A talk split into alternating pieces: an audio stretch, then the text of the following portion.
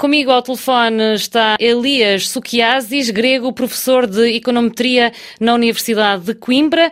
Professor, era uma vitória expectável? Era, do meu ponto de vista, era uma vitória expectável. Foram umas eleições mais políticas do que no plano económico, uma vez que a política económica já estava predefinida pelo acordo que tinha feito o Tsipras em julho.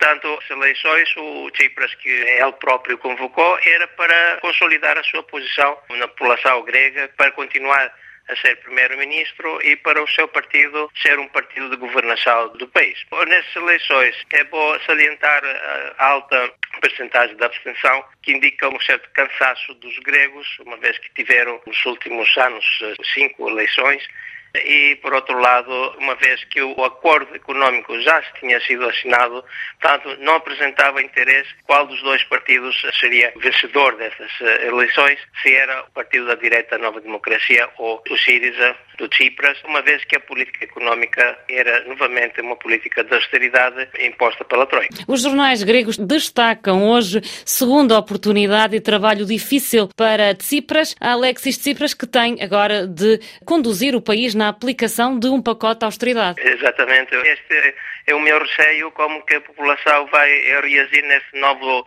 pacote de austeridade, porque o Tsipras mudou de política, portanto, e esta vira-volta próprio de Tsipras, enquanto primeiras eleições de janeiro, quando ganhou, era, portanto, contra a austeridade e contra este pacote eh, imposto pela Troika, finalmente foi obrigado, melhor salientar que não foi opção dele, foi obrigado, naquele fim de semana de julho, o Banco Central Europeu ter feito o golpe, do meu ponto de vista, ilegal, de cortar o financiamento na Grécia e obrigou o fecho dos bancos e obrigou o controle dos capitais. Portanto, Tsipras foi pressionado, foi chantageado para assinar este acordo e não teve outra alternativa. A alternativa seria sair do euro e o povo grego quer permanecer no euro. É quem diga que estas eleições deixaram tudo na mesma. O que foi afastado foi apenas a ala crítica do Siriza. Exatamente. Esta era uma limpeza interna do partido da Siriza. Tsipras deu a voz ao povo para confirmar ou não esta mudança da sua política, digamos, um perdão a ele que